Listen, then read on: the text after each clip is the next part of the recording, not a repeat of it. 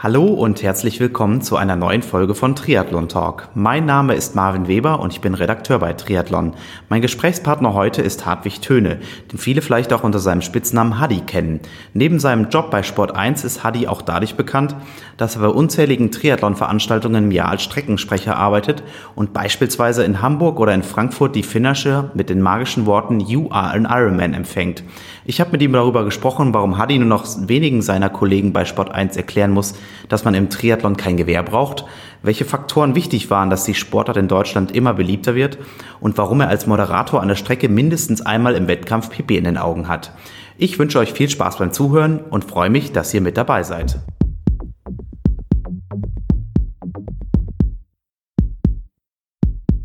Dieser Podcast wird von Polar und dem Vantage V präsentiert, der neuen Profi-Multisport- und Triathlon-Uhr, die als weltweit erste Uhr die Laufleistung in Form von Watt ohne weitere Sensoren direkt am Handgelenk misst. Diese Art der Leistungsmessung soll als optimale Ergänzung zur Pulsmessung am Handgelenk dienen und eine wichtige neue Steuerungsgröße beim Laufen darstellen.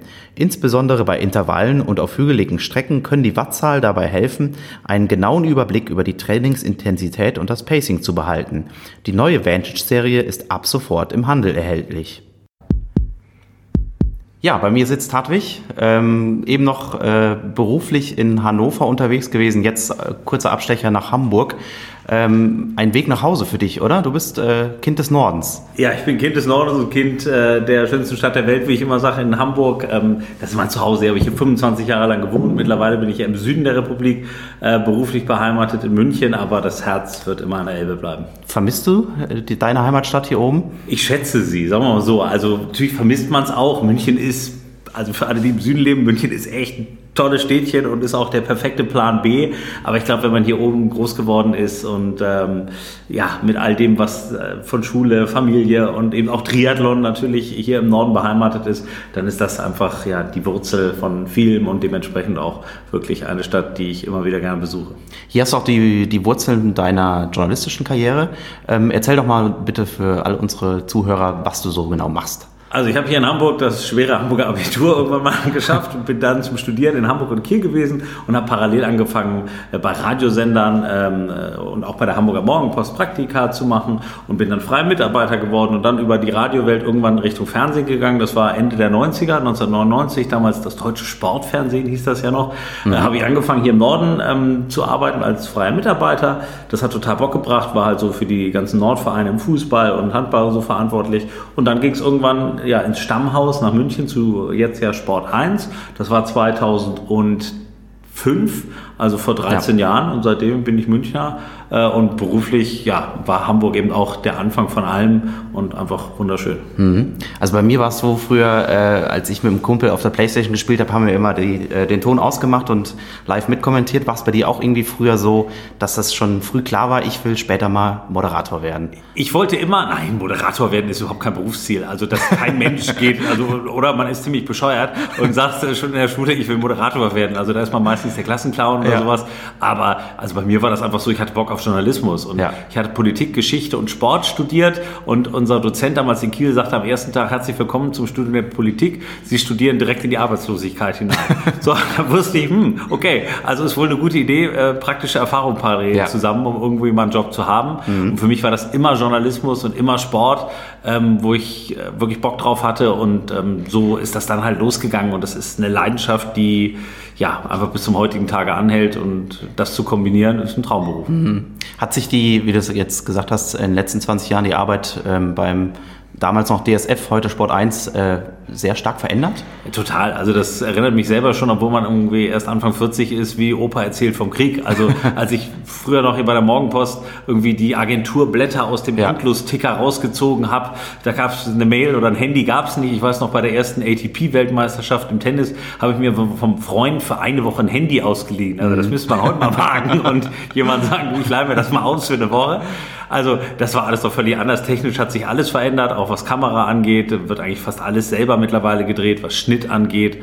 Und ja gut, was jetzt das Reden angeht, hat sich zum Glück wenig verändert. Mhm. Und da habe ich hier in Hamburg halt meine ersten Erfahrungen gesammelt, auch abseits des Fußballs. Die Trabrennbahn in Hamburg war so die Wiege, da habe ich die ersten Jahre eigentlich immer dann Rennen kommentiert und Interviews gemacht und ja. so entstand irgendwann die Leidenschaft, auch das weiterzumachen. Aber das ist ja bis zum heutigen Tage so ein Mix bei mir. Mhm. Jetzt nicht nur Moderation oder Kommentierung, sondern eben auch viel redaktionelle Verantwortung. Ja, und du machst alles. Also wenn man dich so googelt, dann sieht man von der Wasserball ähm, Europa oder Champions League bis zum Fußball sieht man alles. Äh, Du bist da sehr breit aufgestellt. Ja, es macht einfach auch Spaß. Also ja. wirklich, wir haben, natürlich ist Fußball die Kernsache, die auch jetzt Sport 1 hat. Aber es ja. gibt dann immer so ein paar lustige Aspekte. Eben Tennis ist zum Beispiel was, was ich sehr gerne mache. Mhm. Handball jetzt weniger, haben wir auch nicht mehr momentan die Rechte. Aber Wasserball ist tatsächlich die Champions League Wasserball okay, da wird jetzt der eine oder andere sagen, habe ich noch nicht gebraucht, werde ich wahrscheinlich auch nicht brauchen, aber es ist nett. Also es ja. ist, ist Live-Sport, es ist Zusammenfassung und da sind wir ja dann ähnlich wie beim Triathlon. Auch solche Sportarten haben ja ihre Fangruppe mhm. und auch ihre Relevanz und von ja. daher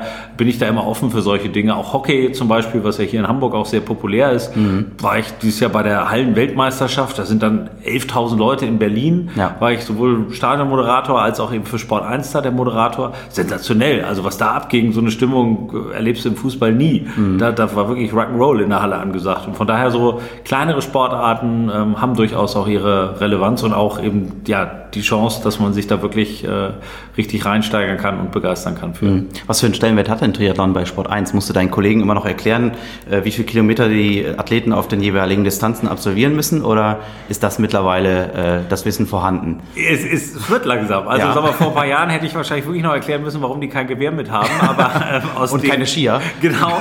Aber daraus sind wir, glaube ich, wirklich entsprungen jetzt, dass so eine kleine Begeisterung entstanden ist. Es gibt so ein paar echte Freaks äh, ja. bei uns auch, die wirklich Bock haben und die dann auch an meiner Seite sind. Wir haben ja vor ein paar Jahren auch wirklich viel Triathlon mal übertragen. Da haben mhm. wir in einem Jahr immer äh, die komplette Weltmeisterschaftsserie der Kurzdistanz ja. mit einer Stunde Zusammenfassung und parallel noch 16 Ironman-Zusammenfassungen. Da war eigentlich jeden Freitag Triathlon. Ja. So, da dachte ich auch, yippie, das wird mal Durchbruch, jetzt geht's los. Nun muss man sagen, ist das äh, auch aus wirtschaftlichen Gründen einfach dann nicht so fortgeführt worden. Ironman hatte einfach nicht mehr die Bilder zur Verfügung gestellt mhm. und das hat sich so ein bisschen verändert. Von daher ist es jetzt, wenn höchst selten, äh, dass wir sowas haben. Aber äh, Triathlon hat äh, insofern jetzt einen höheren Stellenwert, als dass Patrick Lange äh, auch nach seinem Hawaii-Triumph bei uns jetzt in der Redaktion war. Letztes Jahr auch schon und ja. wir eben ein Interview gemacht haben die Online-Kollegen, also sport1.de ist ja eine relativ populäre Seite, die ja. also teilweise ja mehr Zuschauer als der oder Leser hat als die äh, Fernsehsendungen.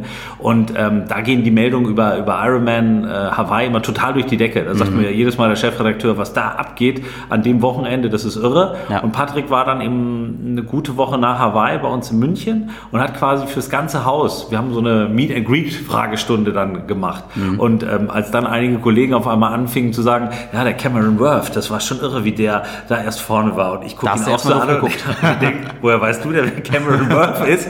Also es, es, wird langsam und das äh, ist schon mal ein positives Signal. Und das ist wahrscheinlich auch ein Verdienst, also nicht nur von Patrick Lange, sondern auch von den anderen deutschen Sportlern, die ja da in den letzten Jahren super erfolgreich waren, dass Triathlon einfach ein bisschen mehr ins Bewusstsein der Menschen in Deutschland äh, auftaucht, oder? Definitiv. Also man hat ja selber, wenn man mit der Sportart zu tun hat, immer mhm. denkt man noch, ach, wir sind so klein und keiner mag uns so richtig und geht das so richtig nach vorne. Aber ich meine, man darf nicht vergessen, Jan Frodeno war Sportler des Jahres. Patrick Lange wird dieses Jahr auch eine Riesenrolle wieder spielen, war auch schon Top 3, kriegt heute Abend sogar ein Bambi. Also ja. ähm, es ist ja jetzt schon wirklich viel mehr Popularität durch wirklich einzelne Helden mit dabei.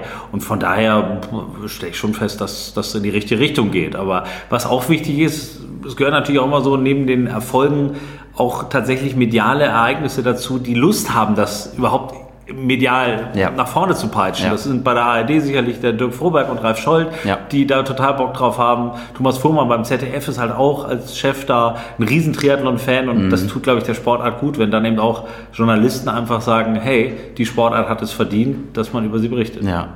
Ist da manchmal vielleicht das Format an sich äh, so ein bisschen das Hindernis, dass ähm, vielleicht nicht so interessant ist für eine komplette Fernsehübertragung. Also wenn man da wirklich an diese acht, neun Stunden denkt, ähm, die man ja vorm Fernseher sitzt, wenn so ein Ironman über die Bühne geht, ist es natürlich eine andere Hausnummer, als wenn du jetzt mal ein Elfmeterschießen im Fußball hast und dann irgendwie zwei Stunden guckst oder ein drei- bis vierstündiges Tennismatch, was ja auch schon an der Obergrenze ist. Meinst du, das schreckt ab? Naja, man darf ja nicht Triathlon mit Ironman äh, gleichsetzen. Ja, ja, genau. Das, also sprich, ja die TV-Übertragung vom Ironman, ich glaube, jeder, der uns zuhört, wird auch sagen, boah, die ganzen acht Stunden, boah, puh. Also ich habe dieses Jahr das erste Mal wirklich das Ding komplett geguckt, aber das mhm. war für mich auch ein Naturereignis, dass ich da nicht irgendwann weggepennt bin auf der Radstrecke, weil ähm, das, glaube ich, ist einfach für den Normalgebrauch viel zu lang. Ja. Und man muss dann auch ehrlich sagen, es ist auch einfach zu langweilig. Also wenn da jetzt nichts passiert, klar, wir Triathlon-Fans haben da total Spaß dran, wenn irgendwie Platz 4, 5 äh, ist, mhm. aber ähm, ich glaube, weil Ironman Hawaii hat eine Sonderstellung, aber jetzt Frankfurt auch durch die gute Berichterstattung vom HR, ähm, Rot ja in Abstrichen, logischerweise dann auch durch den BR, wenn der im Livestream oder eben auch ein paar Stunden überträgt. Aber ansonsten wird auch kein Rennen mhm. mehr oder weniger weltweit überhaupt live übertragen und ich glaube, da muss man sich auch nicht fragen, warum. Aber Triathlon ist ja auch kürzere Distanz. Genau. Mitteldistanz ja. weniger, aber dann eben die äh, Kurzdistanz und insbesondere der Sprint. Also ich finde, ein super TV-Format ist logischerweise die Staffelwettbewerbe ja. in Hamburg. Auch die Bundesliga, die habe ich echt auch jahrelang unterschätzt. Aber diese Bundesliga geht ja in einer knappen Stunde durch mhm. ähm, und ist auch wirklich ja noch mit Massenstart und also irgendwie so, dass man alle paar Minuten Action hat mit Wechselzone. Ja. Also sowas finde ich TV-kompatibel auf jeden Fall. Hast du äh, Super League Triathlon schon mal gesehen, die Wettbewerbe jetzt in diesem Wirklich, Jahr? Wirklich, ja, nur am Rande. Es ja. hängt natürlich dann auch immer davon ab, nicht nur der Wettbewerb muss gut sein, sondern eben auch die Übertragung. Also ja. man ist als Zuschauer so verwöhnt, man will dann die grafischen Elemente haben, man will genau. natürlich auch immer wissen, wer ist wo, am besten dann noch Zwischeninterviews und so.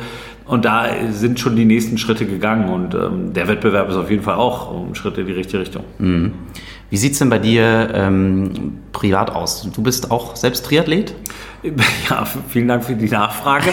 auch wenn ich nicht mehr so aussehe und gerade mit meiner Frau co-schwanger bin, so ungefähr. Aber ähm, doch, ich habe tatsächlich seit 2003 immer mindestens äh, eine olympische Distanz gemacht. Ja. Habe einmal einen Ironman halt vor elf Jahren in Frankfurt. Da wog ich allerdings wirklich noch deutlich weniger und auch viele Mitteldistanzen gemacht. Das ist mein erster Triathlon war hier in Hamburg, mhm. auch 2002 oder 2003, als das losging mit diesem, damals ja noch Holsten City Man äh, hieß das ja. Und da war ich in so einer Staffel drin und war irgendwie, stand im, im, im Zelt mit Lothar Leder zusammen. Mhm. Und äh, damals so ein bisschen, ich kam vom Schwimmen, das war halt mein Ursport. Und dann war ich quasi nackt mit Lothar Leder in einem Zelt und dachte, jetzt habe ich es geschafft, also weiter geht es ja gar nicht mehr. Ja. Und ähm, das war auch für mich der Beginn einfach mit einer großen Liebe zu dieser Sportart und mhm. auch wenn ich jetzt nicht mehr selber so viele Rennen bestreite, also mindestens ein bis zweimal im Jahr gehört das dazu, sonst ja. wäre es blöd. Was steht beim nächsten, im nächsten Jahr an für dich? Also Hamburg steht immer an. Ich glaube, ja. ich habe, obwohl ich da in München wohne, zwei oder drei Ausgaben verpasst in mhm. Hamburg. Ansonsten war ich immer dabei. Vielleicht wieder München. Ich würde eigentlich gerne mal eine Mitteldistanz machen, aber jetzt müssen wir erstmal gucken, ob wir äh, unser drittes Kind gesund auf die Welt bringen und ja. dann ähm, ja, schaue ich mal, wie das Jahr so anläuft. Irgendwie, das wird sicherlich nochmal turbulent werden, aber irgendwas wird kommen. Aber ich setze mich da jetzt nicht mehr unter Druck und denke, hui, jetzt musst du unbedingt nochmal mhm. äh, eine Mitteldistanz oder einen Ironman machen. Ironman ja. kann ich eigentlich, glaube ich, ausschließen. Das war einmal ging es um Leben und Tod, aber nochmal glaube ich, da, also da muss die Midlife-Preise schon ganz hart zuschlagen. Ja. Und äh, wie bist du zum Moderieren am Streckenrand gekommen? Das war, boah, ich habe halt natürlich viele Sportveranstaltungen gemacht und ja. Ich müsste jetzt selber überlegen, was der allererste Triathlon war. Also Richtung Ironman und so bin ich tatsächlich über den Kollegen Till Schenk dann irgendwann auch gekommen, mhm. weil wir dann ein, zwei Veranstaltungen äh, zusammen gemacht haben und eben auch äh, der Allgäu-Triathlon beispielsweise, wo ich äh, den Hannes und den Christoph halt seit vielen Jahren kannte, mhm. die haben mich dann irgendwann gefragt und das, ich wüsste gar nicht mehr, wo es losgegangen ist, aber es ist vor vielen Jahren dann losgegangen und sicherlich habe ich da dem, dem Till auch eine Menge zu verdanken, dass er da irgendwie mich mit ins Boot reingeholt hat ja. und ähm, ja, die Leidenschaft, äh, das zu machen, das, das ist wirklich, also natürlich ist es Arbeit, aber es ist ein Geschenk, mit dem ich ganz äh, vorsichtig umgehe, weil das einfach total Freude bringt. Mhm. Wie viele Wettkämpfe hast du da im Jahr so im Schnitt, bei denen du an der Strecke stehst? Ähm, boah, also das waren jetzt, glaube ich, dieses und auch für nächstes Jahr, also da kommen wir schon so auf die 15 oder sowas. Ui. Also, ja. äh, ich hoffe, Sport 1 hört jetzt nicht so mit, aber also im nächsten Sommer sind schon wieder Wochenenden eigentlich äh, voll, was das angeht. Aber das Gute ist halt immer, was auch eben mit, mit Sport 1 sich gut verbinden lässt, es ist halt alles in der Fußball-Sommerpause und mhm. ähm, von daher lässt sich das eigentlich gut. Fußball ist zu Ende, Ende Mai, ja, bums, ja. und dann geht genau äh, Triathlon los und meistens beginnt Fußball wieder Ende August und äh, da, also von daher passt das schon zueinander und es ist halt doof, stellt man fest, dass so wenig Sommerwochenenden sind. Also ja, es gibt so viele schöne Rennen. Die gehen dann ein aber, bisschen verloren. Ja, ja. Es, es, geht schnell vorbei leider auch wieder.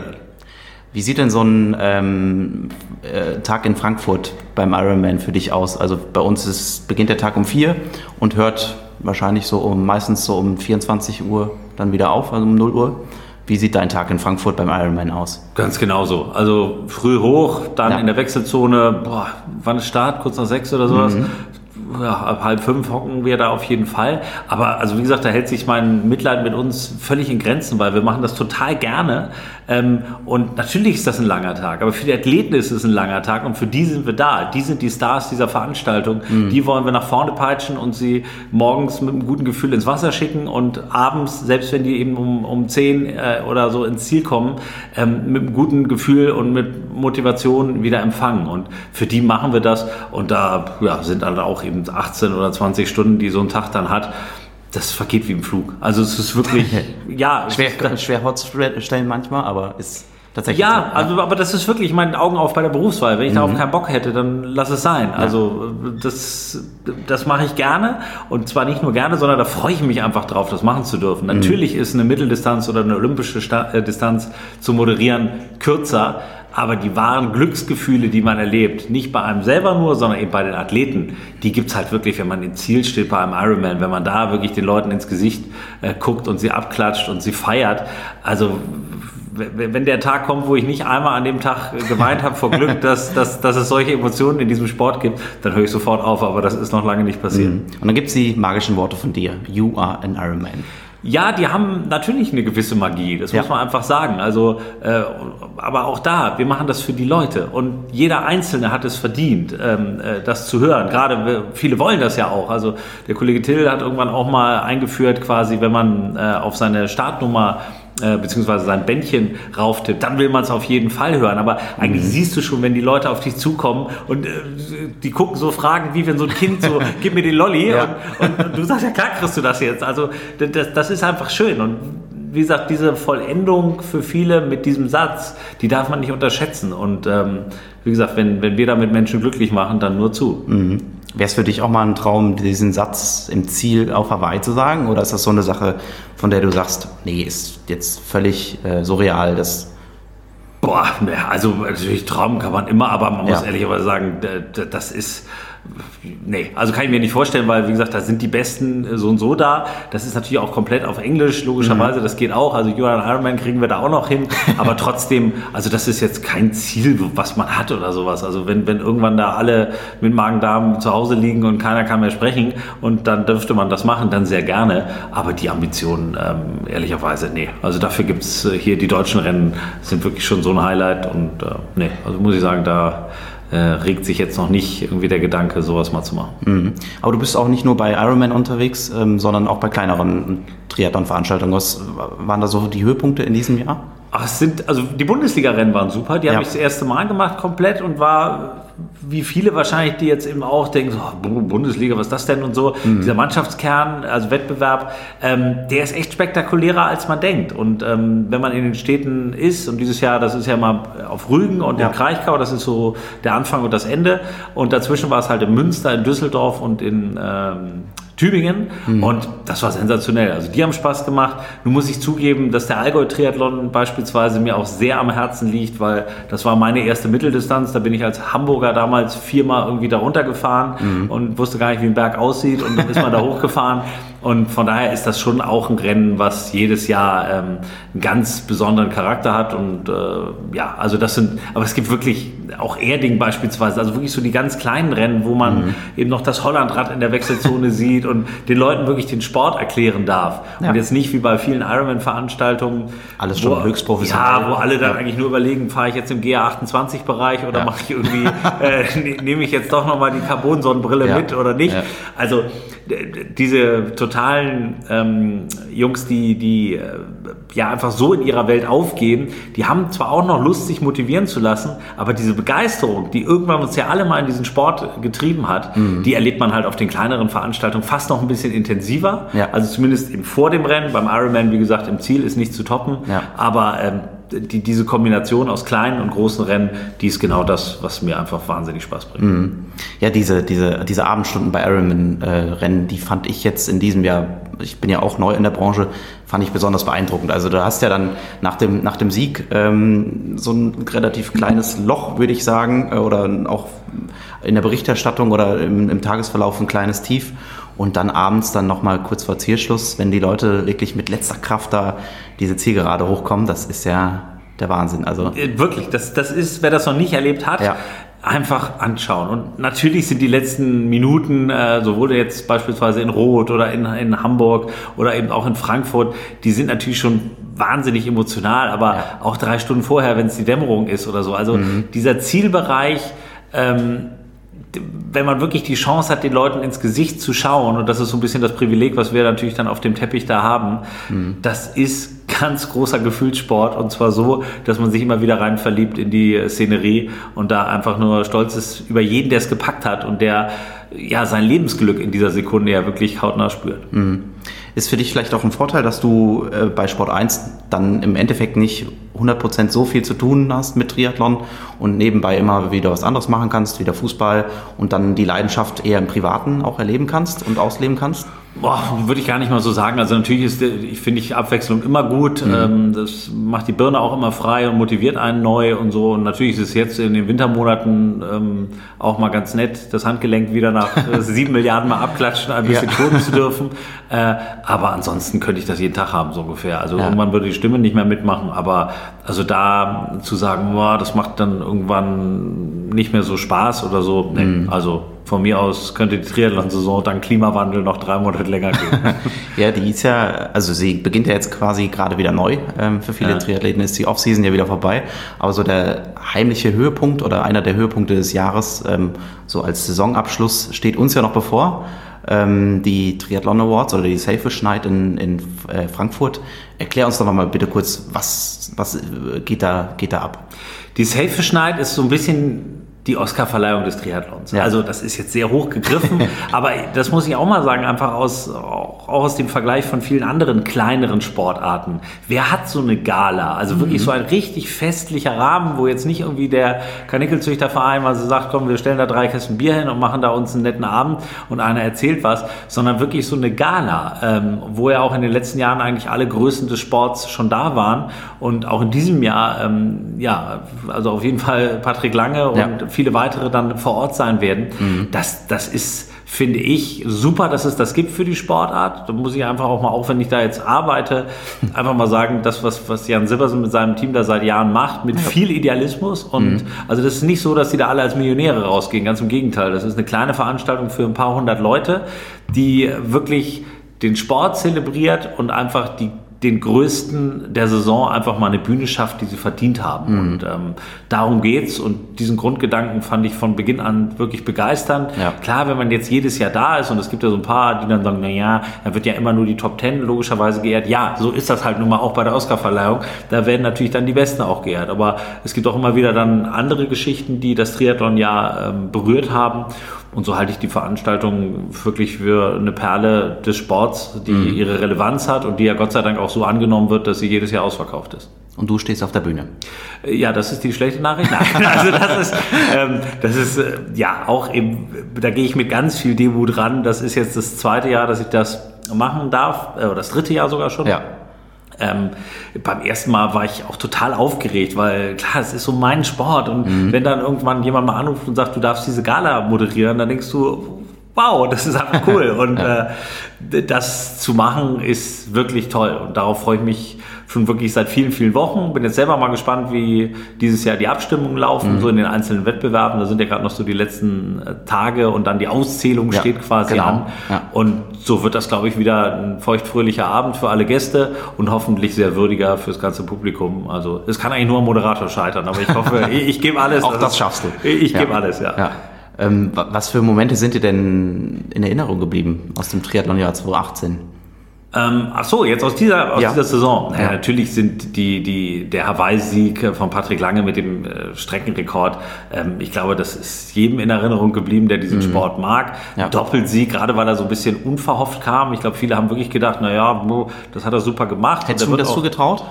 Zugetraut, ja. ja. Aber ich hätte auch gedacht, weil man muss natürlich, wenn man Patrick ein bisschen näher äh, kennengelernt hat, wirklich verstehen, dass es Teil seiner Philosophie ist, nicht auf die Kacke zu hauen. Also nicht genau. vorher zu sagen, ich will das Ding gewinnen und ich mache euch alle mal ordentlich frisch, sondern, und das sagt er ja auch selber, er geht eigentlich an den Start, ich will Top Ten. Da denkst du natürlich, was hat der denn genommen? Wie, wie, wie bescheuert muss man ja. dann sein, als Sieger zu sagen, ich will Top Ten? Aber das ist, glaube ich, für ihn wirklich ein guter Weg, um, um seinen Geist und seinen Körper auch so in Schwung zu bringen, dass am Ende eben die, diese ja, Explosion da wirklich gelingen konnte. Mhm. Und da muss man auch sagen, und das weiß er ja auch selber, das Jahr war gut, aber es war halt nicht super. Ne? Nee. Und wenn du als Weltmeister unterwegs bist, dann hat jeder total Bock, den Weltmeister mal richtig zu schlagen. Und nun hat er ein paar auf die Nuss bekommen. Ja. Umgekehrt abgerechnet wird auf Am Hawaii. Ende. So, und wer da dreimal startet, das erste Mal den Laufrekord macht und zweimal gewinnt, ja. um beim ersten Jahr Dritter zu werden. Und da sind in diesem Jahr ja viele nun als Rookies auf Hawaii auch mal böse auf die Nase gefallen. Ja. Da muss man sagen, Respekt XXL. Also mhm. da hat er einfach seine größte Stärke und da kann man nur einen Hut vorziehen. Und ansonsten, klar gibt es viele kleine Momente auch. Das sind dann nicht immer nur die großen Namen, ja. sondern so auch wirklich Lebensgeschichten, die dann vielleicht mal im Siegerinterview in, in kleineren Rennen oder auch beim Ironman äh, da den Zuschauern näher gebracht werden können. Das ist einfach super. Tim Dorn, die Geschichte, muss ich ehrlicherweise sagen, in Hamburg, da wäre mir fast ja. das Mikro vor Rührung aus der Hand gefallen, ja. weil zu erleben, wie jemand, der fast querschnittsgelebt war, in Hamburg zurückkommt und dann im Ziel seine beiden Kinder und seine Frau in den Armen Also ja, da hat es mich wirklich fast zerrissen vor Glück einfach, weil du dich so für eine Person gefreut hast und denkst, boah, das Leben kann doch irgendwie auch fair sein, dass ja. nach so einem Schicksalsschlag so ein Happy End dann kam. Also das ist für mich international eigentlich die Geschichte des Jahres. Mhm. Das ist auch äh, der, der ähm, der Bezug zu, zu den Sportlern oder auch die Nähe zu den Sportlern ist äh, in der Triathlon-Branche schon eine sehr besondere, oder? Ist das in anderen Sportarten ist das alles ein bisschen distanzierter, habe ich das Gefühl? Ja, also ich darf aus, zum Glück hören ja hier wenig Fußballer zu, aber man muss wirklich sagen, wenn man außerhalb des Fußballs mit Sportlern zu tun hat, ja. ist alles super. Also ist wirklich alles super. Und beim Triathlon kommt hinzu, dass die Jungs und Mädels einfach ein bisschen mehr in der Birne haben, auch mhm. also deutlich mehr in der Birne haben, meistens eben auch schon so um die 30 sind, also in der Bundesliga und natürlich manchmal noch deutlich sogar noch jünger. was nebenbei arbeiten müssen. Genau, ja. nebenbei arbeiten müssen. Also die, das sind alles gestandene Persönlichkeiten, ähm, mit denen man da zu tun hat und äh, dann eben auch noch völlig umgänglich. Also da hat, ich habe noch keinen erlebt, der jetzt meinte, so Freunde, jetzt mal bitte alle nur noch mit Abstand und keine Selfies, sonst drehe ich hier durch. Also diese äh, wirklich Nähe zum, zu den Fans, aber eben auch zu jedem Einzelnen, der äh, mit Triathlon in Kontakt kommt. Das ist eine der ganz großen Stärken dieser Sportart. Und dass man immer noch ein Rennen mit seinen Superstars gemeinsam machen mhm. kann, das ist Kannst auch... Kannst ja eigentlich fast nirgendwo das, erleben. Das, ja, das, ja. Das, kann man nicht erleben. Ja. Also ich, ich sage da ja mal gerne auch, ähm, keiner wird Tennis in Wimbledon mit Roger Federer spielen können ja. und keiner wird mit Vettel nochmal ein Rennen zusammenfahren. aber wir alle können halt mit Lange, Frodeno, Kienle und Co. und, und Anna Haug zusammen ins Wasser steigen, ein bisschen radeln und am Ende laufen. Die Zeit mhm. ist da unwichtig. Wir machen gemeinsam das Ziel und das ist, ähm, finde ich, jetzt nicht in der Außendarstellung, aber für alle, die den Sport lieben, nach wie vor ein Riesenkapital und ja. daran muss man festhalten. Das ist ja quasi alles so ein bisschen wie so eine kleine Familie, oder? Kann man ja, schon sagen. Ist oft ausgenutzt worden, dieser Begriff ja. einer Familie, mhm. aber es ist so. Und ähm, ich glaube wirklich, dass so diese Zahlen der letzten Jahre mit viel mehr Rennen, aber eben auch viel größeren äh, Mengen an Menschen, die Lust mhm. haben, diesen Sport zu machen. Man darf ja nicht vergessen, äh, du bist jetzt ja auch einer, der irgendwie dieses Jahr neu dazugekommen genau. ist. In ja. dem Sinne, ich meine, du wirst auch am Anfang dir vielleicht einen Vorurteil über Triathlon gehabt haben und ja. jetzt weißt du nach ein paar Monaten auch, auch so doof sind die ja gar nicht und ähm, die Sportart ist cool. Ja. Und das ist glaube ich, wirklich ein Pluspunkt, der, der nicht zu vernachlässigen mhm. ist. Was glaubst du denn, wo die Entwicklung da hingehen kann? Also, du hast ja gerade schon angesprochen, der, die Sportart selbst in, ähm, erfährt ja eine wahnsinnige Entwicklung in den letzten Jahren. Ähm, meinst du, das geht so weiter? Immer weiter nach oben? Mehr Leute, die diesen Sport betreiben wollen? Oder? Hat es auch so ein natürliches Ende irgendwann. Ja, bei den Rennen hat es ja irgendwann ein Ende. Ja. Also man muss einfach sagen, ich glaube jetzt nicht, dass wir in vier Jahren hier äh, ähm, zwölf Langdistanzen von einer Größe wie ja. Frankfurt oder Rot oder Hamburg haben werden. Ja. Aber ich glaube schon, dass die Sportart nach wie vor eine Menge Potenzial bietet. Man darf mhm. ja auch nicht verkennen, es gibt den sportlichen Ansatz, und dann ist aber auch der Lifestyle-Ansatz äh, für viele halt dabei, die bislang mhm. ja eben entweder Läufer waren oder Schwimmer waren oder eben Radfahrer und irgendwann dann mal in Kontakt kamen, auch inspiriert durch vielleicht Bilder von Hawaii und die dann sagen, hey, das will ich mal machen. Und man darf nicht vergessen, dass bei all den positiven Freaks, die das seit Jahren betreiben, so viele neue dazukommen, die immer diesen diesen Spirit des ersten Mals erleben, das ja. erste Finish, die erste Mitteldistanz, die erste Langdistanz. Und jeder hat ja seine Heldenreise irgendwie, die dann mit Entbehrung privater Natur, mit beruflichen Zwängen, die man irgendwie unter einen Hut bringen muss. Und diese Emotionen werden dafür sorgen, glaube ich, gerade wenn auch medial noch weiter äh, so darüber berichtet wird, dass viele einfach neugierig werden auf diese Sportart. Mhm. Und das ist auch gut so. Also ich glaube, da ist noch viel Luft nach oben. Es wird jetzt nicht so wie beim Berlin-Marathon irgendwann sein, dass wir da mit 40.000 äh, in die Fluten springen. Ja. Das geht dann nicht mehr. Es ja. sei denn, man sagt, mit dem Windschattenfahren ist eh irgendwie... Das lassen wir mal. genau. Aber ähm, ich glaube schon, die Steigerungsraten sind so jetzt gut. Viel mehr wäre auch blöd. Also wenn man jetzt jedes Jahr sich um 20 Prozent steigert, das ist nie gesund für eine Sportart. Ja. Und ich glaube, ähm, die erlebt ja einen Boom aus sich heraus. Das ist ja kein medialer Boom. Also ja. Biathlon zum Beispiel hat einen medialen Boom. Keine Sau schießt quer irgendwie überwiesen und, und rennt mit Skiern rum. Ja. Also keine Sau ist jetzt untertrieben, aber es sind natürlich wirklich nur verhältnismäßig wenige, die das machen und trotzdem begeistern sich ganz viele für. Beim Triathlon ist es so, ganz viele begeistern sich für. Medial hängt es ein bisschen hinterher, aber das trägt zur Gesundheit äh, der Sportart mhm. bei, dass einfach die, die da mit dabei sind, einfach auch meistens länger drin bleiben, weil sie wirklich die Faszination nicht durchs Fernsehen, sondern durch selber machen kennengelernt haben. Ja, das hat Simon Müller, äh, mein Kollege, auch schon in einer anderen Episode angesprochen. So ein Triathlon-Fan, den gibt es eher seltener, oder? Also, dass dann jetzt jemand am, am Wegesrand steht und äh, mit, mit äh, Patrick Lange, Mütze und, und äh, entsprechendem T-Shirt. Das sind meistens doch die Leute, die auch irgendwie selbst aktiv äh, so ein bisschen Berührungspunkte mit der Sportart haben, oder? Ja, ich, also es wird jetzt wahrscheinlich keine Jan Frodeno oder Patrick Lange Ultras irgendwie ja, geben, genau. die, die, die, äh, die, die, die am Straßenrand stehen. Genau. Aber also Fans der Sportart gibt es schon. Man darf ja. nicht unterschätzen, wie viele wirklich einfach hinreisen nach Frankfurt Rot oder eben auch Hamburg, gerade bei den Langdistanzrennen, aber auch bei kleineren, die einfach ihre Idole sehen wollen. Mhm. Und ähm, auch da nehme ich gerne das Beispiel, als Patrick bei uns im, in der Redaktion war vor wenigen Wochen, ja, da, da, kommen Leute völlig ehrfürchtig dann hin und fragen halt nach dem Autogramm und so. Du, du stellst selber diese Strahlkraft, wie ich sie bei Lothar Leder sagen ja. hatte, eben 2002. Und ich weiß noch, als ich auf Hawaii als Zuschauer war, bin ich auch als Fan hingefahren. 2008 war das, vor zehn Jahren. Da habe ich Chris McCormick gesehen im Café. Und dachte, mhm. ich habe Chris McCormick gesehen. Ich drehe durch. Und, so, und dann hat er ein Foto mit mir gemacht und ich dachte, okay, ich wasche mir nie wieder die Hände. Super. Also diese Begeisterung für die Sportler ist auf jeden Fall da, aber eben auch in einer Glorifizierung, die irgendwie gesund ist. Also ja. jetzt brüllt keiner schreien wie bei Ronaldo irgendwie rum. Mhm. Äh, aber wenn man, wenn man mal so erlebt, wie gerade eben dann natürlich jetzt in den letzten Jahren Jan äh, oder eben Patrick bei Veranstaltungen aufgenommen werden und wie groß da die Resonanz ist, wenn er spricht mhm. oder eben eine Autogrammstunde gibt, das ist dann schon äh, der Beginn von Fankult. Allerdings, wie gesagt, jetzt noch im sehr harmlosen Maße, ja. also ohne die großen Banner, Schlachtgesänge und Sonderzüge. Glaubst du denn, dass es auch noch äh, Potenzial hat, größer zu werden?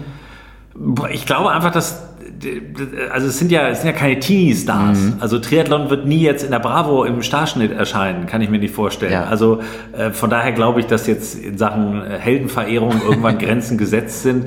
Dafür eignen die sich auch nicht. Das sind einfach Respektspersonen, die man natürlich mag, die man bewundert auch. Aber wie gesagt, die, die U13 bis U20-Jährigen, die nun mal Fanpotenzial haben mhm. in Sachen Popkonzertartig, die werden sich jetzt für den Triathlon und selbst für unsere Helden nicht so einsetzen. Und sie sind einfach relativ selten präsent. Ne? Ein Patrick oder ein Jan, die machen vier Rennen vielleicht im Jahr mhm. oder fünf. Ne, davon vielleicht zwei Langdistanzen und ein, zwei Vorbereitungswettkämpfe, dann müssen die auch alle noch in Deutschland sein, so ungefähr, dass man äh, da wirklich vorbeigehen kann. Und dementsprechend ist es jetzt nicht wie beim Fußball oder beim Biathlon oder so, dass man jede Woche die ja. erleben darf. Und das trägt natürlich dann auch dazu bei, dass es jetzt ein bisschen mhm. schwieriger ist, nun deinen Helden das auch ganze Jahr überall zu pushen. Außer man verfolgt sie bei Social Media. Ja, sie ja jetzt aber das, wirklich sehr aktiv sind alle, ja. Da, da, da gibt es ja ganz unterschiedliche ja. Beispiele. Ich glaube, Laura Philipp zum Beispiel ist da eine, die vieles richtig macht genau. und die auch Bock drauf hat, einfach da ähm, ihren Fans eine Menge zurückzugeben. Daniela Semmler macht das auch äh, großartig. Natürlich auch Jan Frodeno, ja. Patrick auch. Also da sind ja schon in den letzten Jahren auch Steigerungen, äh, wo man nicht gedacht hätte, dass so viele äh, gefällt mir und ähm, äh, ja einfach Lust haben, am Leben abseits mhm. des Sports auch ein bisschen teilhaben zu wollen. Und solange man als Sportler dazu Bock hat und eben sagt, Mensch, ich zeige auch mal mein Wurstbrot, was ich morgens esse und das finden dann Leute spannend, dann ja. nur her damit. Ja. Du hast ja Laura Philipp gerade schon angesprochen. Ähm, was traust du ihr nächstes Jahr zu? Alles. Ich alles. traue Laura Philipp wirklich alles zu. Ich bin ein großer Fan von ihr, ja. nicht nur als Person, sondern insbesondere als Athletin. Mir tat das unglaublich leid, dass sie dieses Jahr eben nicht mhm. ähm, in äh, Deutschland starten konnte, um ihr Debüt äh, zu geben ja. ähm, auf der Langdistanz. Und dann hat sie es halt in Barcelona gemacht und zwar großartig. Ich glaube, sie ist vom Kopf klar. Sie ist einfach, bringt körperlich alles mit, um wirklich nach, ganz nach vorne zu rocken. Das Wichtigste ist immer die Gesundheit. Das mhm. haben wir in diesem Jahr bei vielen Fällen gesehen, Klar. wie schnell das bei Sebastian oder auch in Bayern ja. auf einmal mal dann für große Probleme sorgen kann. Laura hat das jetzt auch erlebt und die weiß, das ist ihr Kapital, aber die brennt so darauf, wirklich die Weltszene ein bisschen durchzumischen und äh, sie wird es tun. Was glaubst du, was er nächstes Jahr erreichen kann? Also auch so mit Blick auf Hawaii? Ja, man muss jetzt nicht den Rucksack aufbürden, gleich sagen, die Rief, die kann sich schon mal mit Platz 2 anfreunden. Ja. Das wäre jetzt auch ungerecht, weil dafür ist sie natürlich noch zu unerfahren. Aber so wie Aber, Anne Haug auf den, auf den dritten oder so? Also wenn Anne Haug, die wirklich super das gemacht hat dieses ja. Jahr, aber wenn die so auf Hawaii rocken kann und Laura wirklich sich auch im Vorfeld dann eben mit diesen Hitzebedingungen irgendwie auseinandersetzen kann, mhm. dann ist sie da auf jeden Fall auf Augenhöhe. Aber trotzdem in der Theorie ist das schwer vorherzusagen. Das, das lehrt uns jedes Jahr Hawaii. Aber wirklich, Laura traue ich mittelfristig. Also muss nicht alles schon 2019 ja. sein. Die hat noch eine ganz große Karriere vor sich, wenn sie gesund bleibt. Mhm. Wen hast du denn sonst noch so auf dem, auf dem Schirm für den nächsten, fürs nächste Jahr oder auch die nächsten Jahre, wo du sagen könntest, der hat vielleicht noch ein Potenzial, ähm, der nächste Jan Frodeno, der nächste Patrick Lange zu werden oder Sebastian Kienle. Wir haben ja ganz viele. Ich wollte gerade sagen, wir haben, wir haben wirklich viele. Also Frederik Funk ist für mich einer, der von unten nicht nur drückt, sondern der schiebt schon und ja. der wird, glaube ich, auch in den nächsten zwei, drei, vier Jahren dann, und der ist so jung und der ist so erfahren schon. Also der hat eine Menge Potenzial. Trotzdem tut man auch, glaube ich, vielen Athleten Unrecht, sie dann immer gleich mit Jan oder Patrick vergleichen zu wollen. Jan Frodeno ist ein Glücksfall für diesen Sport. Ja. Ähm, das ist der Franz Beckenbauer unseres Sports wirklich äh, gewesen und ist es immer noch. Aber die Variante Olympiasieg, äh, Hawaii-Sieg, äh, 73-Sieg, Weltmeister Kurzdistanz mit der Staffel, das, das ist unfassbar, was der geleistet hat mhm. äh, in so vielen Jahren. Und dazu eben auch noch ein riesiger Repräsentant ähm, unserer Sportart. Also das ist schon super. Und jedem da in diese Schublade reinzudrücken, das war auch für Patrick, glaube ich, erstmal schwierig, ja. sich immer wieder mit Jan vergleichen zu müssen, weil alle irgendwie sagen, so, jetzt musst du genauso sein wie der. Mhm. Das ist mhm. totaler Quatsch. Da muss jeder seinen eigenen Weg finden. Patrick hat den gut gefunden. Ich glaube, uns muss auf der Langdistanz nicht bange sein. Ich würde halt nur gerne mal wieder ein paar Stars auf der Kurzdistanz haben. Mhm. Neben Laura Lindemann, der traue ich eine Menge zu, ähm, dass die eben auch Richtung Olympia denken kann, ja. weil das wird auch ganz wichtig sein. Dass wir da wieder präsent sind. Ja, ja, dass wir da präsent sind. Also 2016, das war ein Debakel und ja. einfach auch peinlich. Sowohl das Drumherum als auch dann eben die sportlichen Leistungen, die wir da gesehen haben. Von daher, da muss äh, viel mehr kommen. Mhm. Bin ich jetzt auch mal gespannt, ob Fares da als Bundestrainer. Genau, was, was ist denn deine Meinung dazu? Ja, warum, warum nicht? Also ja. wenn er Bock drauf hat und Fares ist nur einer, der wirklich nur auf Dinge ähm, sein Engagement ansetzt, auf die er auch wirklich Lust hat. Mhm. Und er hat darauf Lust, das äh, hat er glaubhaft nicht nur versichert, sondern ich habe jetzt ein schönes Interview die Tage auch in der Frankfurter. Ja, genau, da hat er gut ausgepackt auf jeden Fall. Genau, da hat ja. er gut ausgepackt und eben auch wirklich so ein paar Probleme benannt. Wenn er da eben wirklich frei agieren darf, weil ja. klar, Verband ist immer was anderes, das ist nicht einfach, ähm, da musst du eben auch viele, ja, für und wider es immer abwägen, viele Landesfürsten, mhm. die natürlich auch ihre Meinung haben und jeder will auch sich nach vorne bringen, aber wenn Fares davon unbeeindruckt agieren kann, kann er auch keine Sportler schnitzen, aber er kann vielleicht den Rahmen so setzen, dass äh, Richtung Tokio und insbesondere dann vielleicht in den Jahren drauf wir auf der Kurzdistanz, und das ist ja die Basis auch für spätere Ironman-Helden, Ja, äh, es klar. wieder richtig rockt. Ja. Siehst du dann Jan Frodeno auch eventuell in ein paar Jahren mal in so einer, in, in so einer Position? Wie gesagt, wenn der Bock hat, darf der alles im Triathlon machen. Also das ist ja so. Also wenn, ich glaube, wenn der sagt, er will Auch morgen deinen den- Job klauen? Was? Auch deinen Job klauen? Also verbal ist der auch weit vorne, das muss man einfach sagen. Also ich glaube, Jan ist, ähm, wenn der wirklich mit dieser Sportart sein Leben lang äh, in Verbindung gebracht werden möchte, kann der auf jeder Position das machen. Das Mhm. Ja. gilt für jeden Hawaii-Sieger. Also auch ein Thomas Hellriegel, ein Fares Al-Sultan, auch ein Norman Stadler. Ist halt immer die Frage, haben die Bock auf Trainer da sein oder äh, sagen die auch irgendwann, komm, ich konzentriere mich mehr auf Familie und mache was anderes. Das ist ja jedem äh, freigestellt, logischerweise. Aber also Jan, wenn der Lust hat, Trainer zu werden, da werden die Leute ihm die Bude anrennen. Das ist, Mhm. glaube ich, jetzt schon klar. Ja. Bei uns war jetzt, oder heute sogar schon, ähm, geht schon die Planung fürs, fürs kommende Jahr, für die nächste Saison los. Wer geht wohin, welche Wettkämpfe werden äh, bei uns groß medial bespielt. Ähm, hast du auch schon einen Blick aufs nächste Jahr und hast du irgendwie schon ein besonderes Kreuz im Kalender, auf das du dich besonders freust nächstes Jahr? Ähm, ja, sagen wir so, der Sommer ist tatsächlich schon relativ voll. Mhm. Ich freue mich wirklich auf die großen Rennen, aber das habe ich vorhin schon mal erwähnt, eben auch Ja. auf die kleinen Rennen. Also das geht ja dann, kleine Rennen jetzt in Anführungsstrichen, mit der Ja. Bundesliga oder mit Kraichgau auch los. Das ist so der Saisonanfang. Dann, wie gesagt, auch Erding und Hamburg und so. Das sind alles wirklich schöne Rennen. Äh, auf die freue ich mich sehr. Ansonsten 2019 äh, ja, ich bin mal gespannt, wo, wo, wo da noch so, so echte Highlights auch entstehen und wo vielleicht Typen einfach auf die Fläche kommen, die wir Mhm. alle jetzt noch nicht so haben. Und ich bin ganz gespannt, wie dieses neue System Richtung Hawaii-Qualifikation. das Da- wird spannend, glaube ich. ja, also ich, ich weiß immer noch nicht, ob ich da eine gute oder eine schlechte Meinung zu habe. Also vor ein Mhm. paar Jahren haben sich alle aufgerichtet und gesagt, nee, jetzt müssen die Punkte sammeln und äh, Alles so kompliziert. Alles total kompliziert. Ja. Jetzt, wo du weißt, the winner takes it all, Ja. Werden wir nicht mehr solche Kombinationen wahrscheinlich wie dieses Jahr in Frankfurt haben, wo dann sich die Großen duellieren und sowas. Ja. Sprich, und es kann natürlich auch für einen Profi nachvollziehbar, wenn du merkst, Mensch, heute läuft es irgendwie nicht, du hast 20 Minuten Rückstand. Dann gibt er auf. Genau, und das ist für mich nach wie vor das absolute No-Go. Ähm, äh, Sportler, die aufgeben, äh, ohne gesundheitlichen Aspekt, äh, betreiben in meinen Augen, es ist jetzt sehr hart formuliert, Verrat am Sport. Das ist Triathlon, Ja. beinhaltet, ich fange was Zieh an und ich durch. bring's zu Ende. Und natürlich wurde Jan beispielsweise auch deshalb so gefeiert letztes Jahr, weil er genau das vorgelebt hat und damit natürlich das Idol nochmal wurde, obwohl er nicht gewonnen hatte Ja. für diesen Sport. Aber andererseits kann man dann auch verstehen, wenn du als Profi nächstes Jahr sagst, du Freund, ich brauche dieses verdammte Hawaii-Ticket, aber hier bei dem Rennen hole ich es nicht, was soll ich mir jetzt den Jubelapplaus vier Wochen fünf gehe ich woanders hin. Genau. Ja. So, und dann äh, wird es halt schwierig, weil dann starten viele vielleicht irgendwo in China oder sonst wo, um nur dieses Ticket zu holen.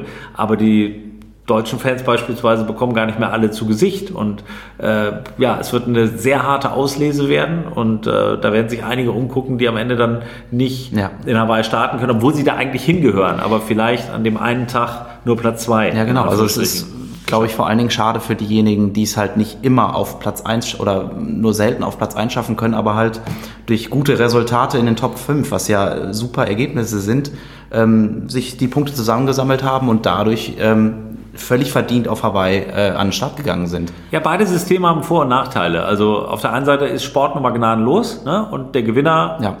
holt sich den Weltmeistertitel oder holt sich in dem Fall halt dann das Ticket für Hawaii. Das kann ich schon nachvollziehen.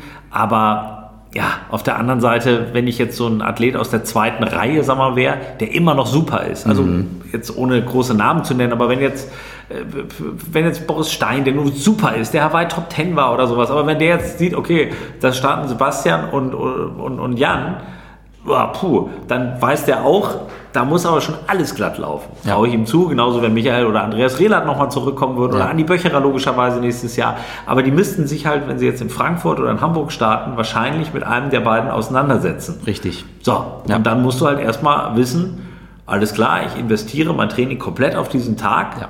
Und brauche aber einen Wundertag, um Richtig. nach Hawaii zu kommen. Konkurrent XY muss eventuell mal irgendwo eine Schwäche zeigen. Genau. Und gut, wie gesagt, es ist der Sportgedanke in seiner reinen Form, aber in seiner sehr bitteren wahrscheinlich auch für viele, die dieses Jahr zurecht nach Hawaii hätten fahren können, mhm. die nächstes Jahr ganz schön strampeln müssen und vielleicht wirklich so eine kleine Welttournee machen, am ja. Ende über drei, vier Versuche, um das zu packen. Da bin ich noch so ein bisschen skeptisch, aber gut, vor der alten Regelung waren auch viele skeptisch mhm. und irgendwann äh, waren sie da alle begeistert. Ja, ja, genau. Mal gucken, wie es läuft. Ja, gut.